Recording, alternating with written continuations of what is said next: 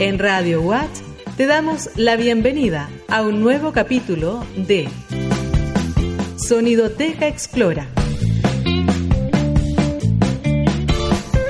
Un programa del Par Explora de CONICIT Los Ríos, de la Dirección de Vinculación con el Medio de la Universidad Austral de Chile. Estamos conversando en Sonidoteca Explora hoy día con eh, Joana Beltrán, académica del Instituto de Salud Sexual y Reproductiva de la Universidad Austral de Chile, y con Miguel Flores, académico del Instituto de Salud Pública también de la Universidad Austral de Chile. Y eh, hoy vamos a conversar sobre sexualidad, sobre género, sobre talleres que han estado haciendo con los colegios, de una investigación que estaba escuchando por ahí, que yo me, me, me salté la parte de conversación entre medio de la canción que le hizo Ramón porque estaba buscando los vasitos de agua. Em, si nos pueden contar un poco de qué se trata esa investigación, eh, Joana, de, de, qué, ¿cómo partió esa investigación y de qué se trata? Bueno, antes de la investigación ¿Sí? nosotros partimos trabajando con colegios porque los colegios solicitan al instituto talleres de sexualidad para adolescentes. Yeah. Entonces así como que comenzó todo. Y las solicitudes siempre han sido más amplias de lo que podemos abarcar eh, porque son muchos colegios, muchas necesidades y dentro del mismo tiempo académico que tenemos para todos, ten, íbamos a trabajar con adolescentes con talleres. Luego, a través de algunas tesis de investigación, nos juntamos con Miguel y empezamos a trabajar la temática de diversidad sexual y género y ahí propusimos un proyecto de investigación, uh -huh. pero con eh, profesionales de la salud. Yeah. Y eso eh, lo estuvimos trabajando el año pasado, 2017-2018, y ya estamos en la parte como de cierre proyecto, conclusiones y esperamos publicación. Siempre se espera la, la publicación. Sí. eh, ¿cómo, ¿Cómo logran abordar? Porque, claro, hay, hay mucho de afectividad, hay mucho de eh, emocionalidad también en este tema, pero también hay eh, mucha evidencia científica. ¿Cómo se hace para eh, hacer un, un, paralelo o un, un equilibrio entre ambas situaciones, con especialmente estudiantes de colegio? Que, que están ahí latentes en, en, este, en esta época bueno, tenemos todo lo que son los, las tasas y los indicadores que en el país uh -huh. nos muestran, pero también está la realidad de los propios colegios, que en los colegios los profesores me dicen, tenemos niños con tipos, conductas sexuales de tal tipo, tenemos eh, embarazadas adolescentes, tenemos jóvenes con muchas dudas que no sabemos resolverles, tenemos jóvenes que no sabemos dónde derivarlos. Entonces mm, surgen más como de las propias vivencias que ellos también están teniendo más que de, de, la evidencia científica de, oye... Y eso también ellos saben que a nivel nacional en la televisión, en los diarios siempre salen que la cifra de embarazo adolescente, que la cifra de infecciones, del VIH, entonces van viendo que su realidad es, es parecida a la nacional, pero ya estamos viendo ahí personas más que cifras, entonces de ahí nace el llamado también.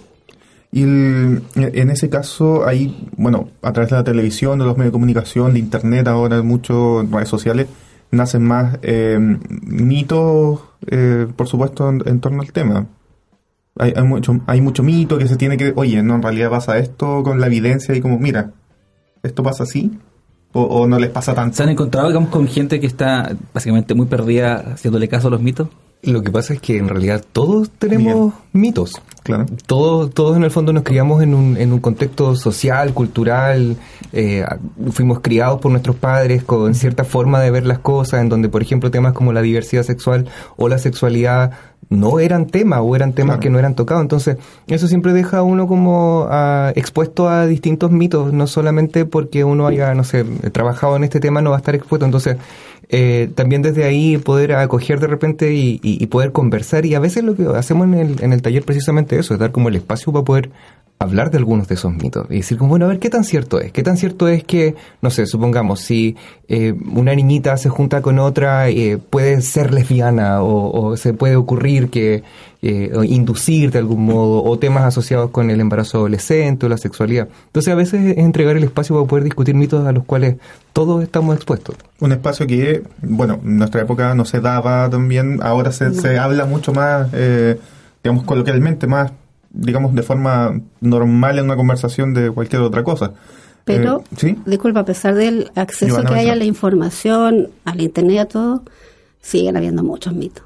Eh, tuvimos el privilegio de trabajar en el liceo técnico con un box de consejerías para adolescentes ah, donde iban de ah, forma individual. Eso, perdón, ¿cómo funcionaba eso? ¿Cómo era un, lugar que iba? un lugar, el box de la psicóloga que se habilitó como un espacio de consejería.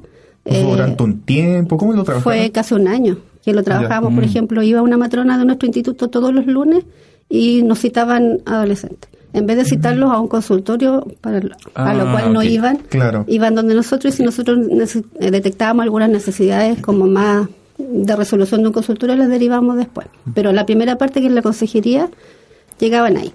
Y ahí eh, todos los mitos que se suponía que nosotros pensábamos que ya no eran tantos, sí, siguen estando presentes y tienen mucho más libertad de preguntar porque están en un espacio confidencial, privado, están solitos, entonces preguntan mucho más cosas y son los mitos que hemos traído de muchos, muchos años atrás.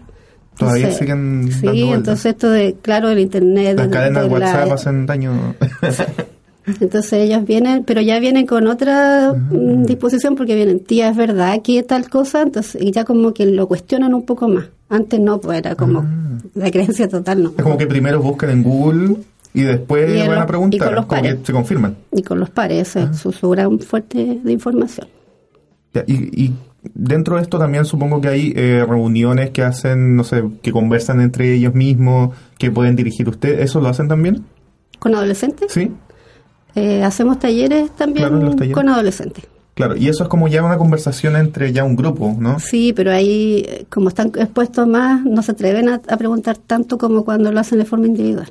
Ahí Miguel me está mirando así como, no, sí, lo hacemos. Así como, ¿qué, ha pasado en eso? Lo que pasa es que es distinto, es distinto cuando los adolescentes, y yo creo que para todos nosotros, cuando estamos solos, uno a uno, a cuando hay un grupo de pares, porque en el fondo en el grupo de pares también hay varios eh, formas de cómo uno quiere quedar o cómo uno no quiere quedar o qué cosas quieres que tus compañeros sepan de ti o no. Entonces, eso igual es un tema que eh, funciona distinto individualmente que a, nivel grupal. Entonces, la idea es poder aprovechar cada una de las instancias, porque lo grupal igual tiene algo, algo bueno y lo individual también, pero hay que saber cómo aprovechar de cualquiera de las dos experiencias. de repente en, los grupales siempre sale como la pregunta, así como, oye, no la quiero hacer, pero quizás alguien más la hace. Y de repente, ah, no, sí, me mm. sirve lo que, lo que está hablando. un amigo que le pasa tal cosa. El miedo que tienen a que el otro se ría, que se burle de lo que están diciendo. Más en la adolescencia, que es una época compleja para ellos en cuanto a su identidad. Exacto.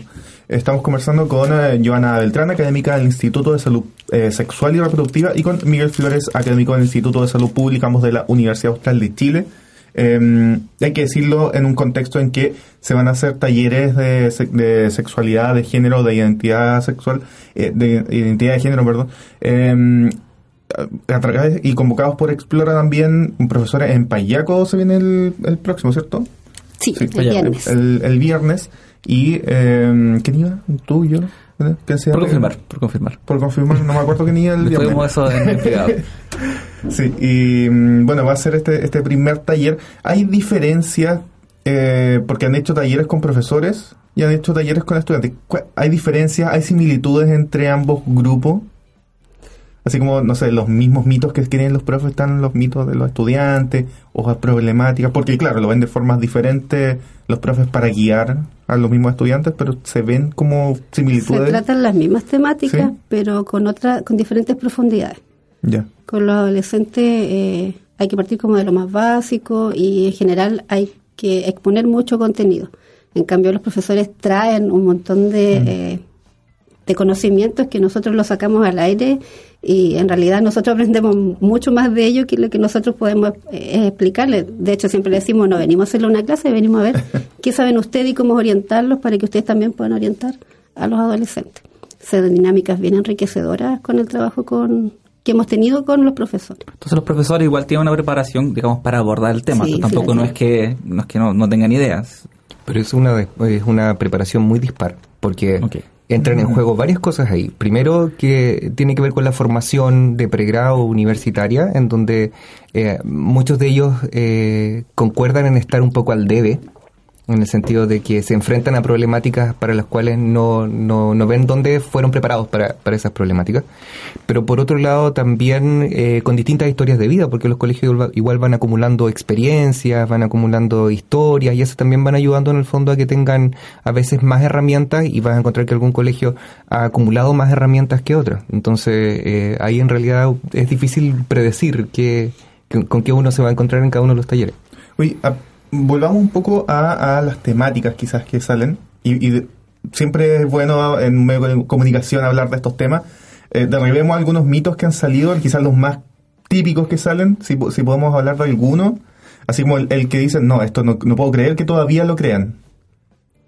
Así como el, más... planteamos los talleres con los profesores en dos grandes áreas. Una que tiene que ver con diversidad sexual y género, que es el que más hemos hecho y es el que más solicitan y el otro que tiene que ver con prevención de embarazo adolescente e infección de transmisión sexual, ¿ya?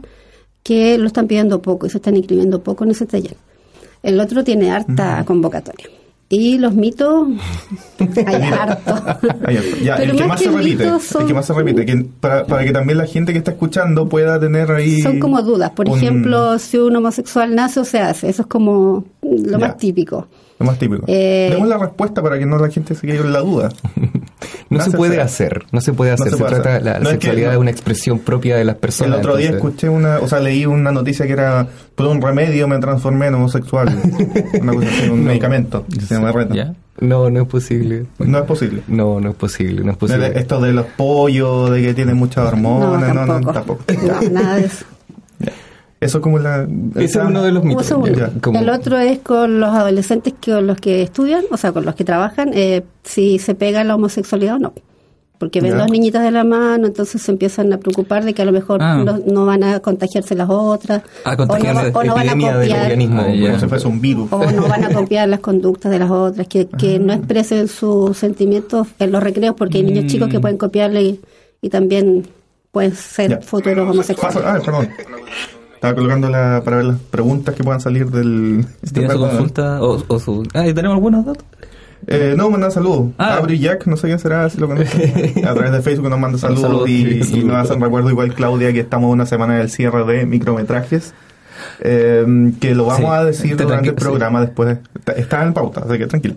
Eh, por supuesto, eh, recalcarle a la gente que nos está escuchando que también nos puede ver a través de Facebook, a través de Radio Watch Valdivia, nos puede buscar y está nuestra transmisión donde estamos también eh, conversando y sobre de todo nos pueden comentar, ahí hay una sección de comentarios, pueden incluso a, ver si alcanzamos algunas preguntas y respuestas de eh, sexualidad, a ver si, si sale alguna del público.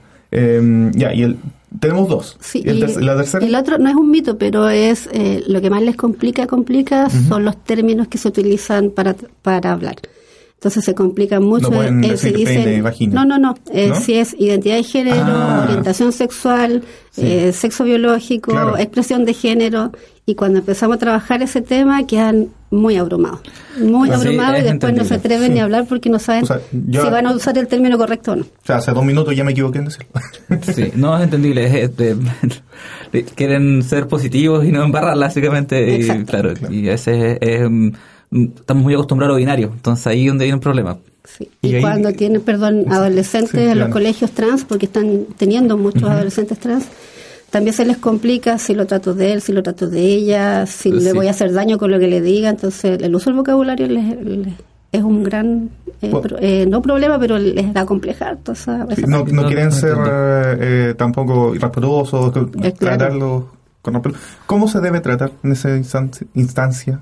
¿Se debe preguntar a la persona? Sí. ¿Sí? Sí. No es, no es como una falta de respeto preguntar, así, oye, ¿cómo te quieres que te...?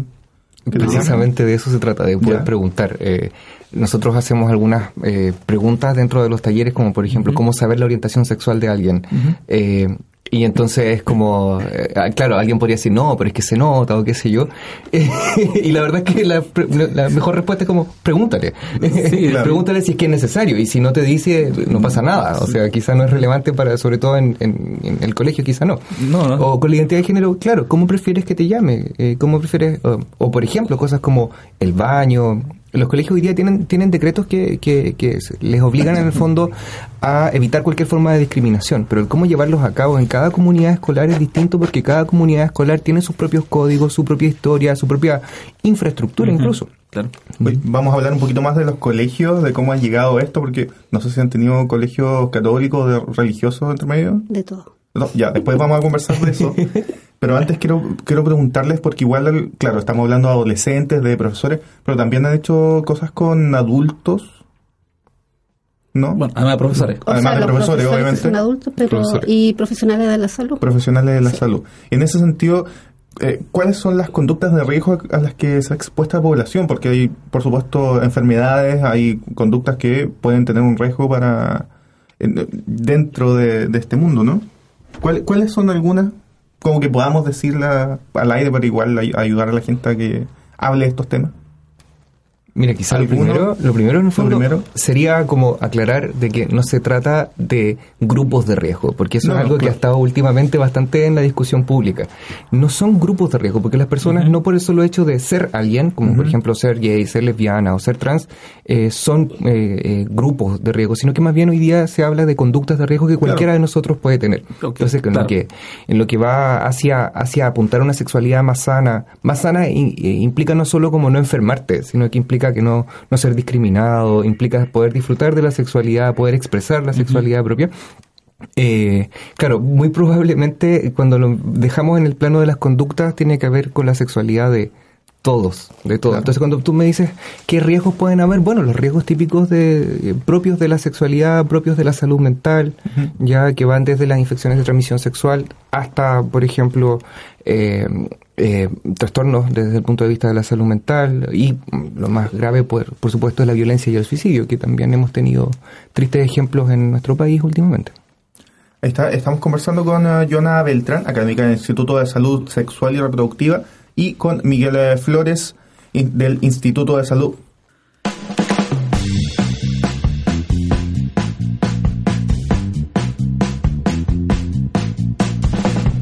Esto fue Sonidoteca Explora, un programa del Par Explora de Conicet Los Ríos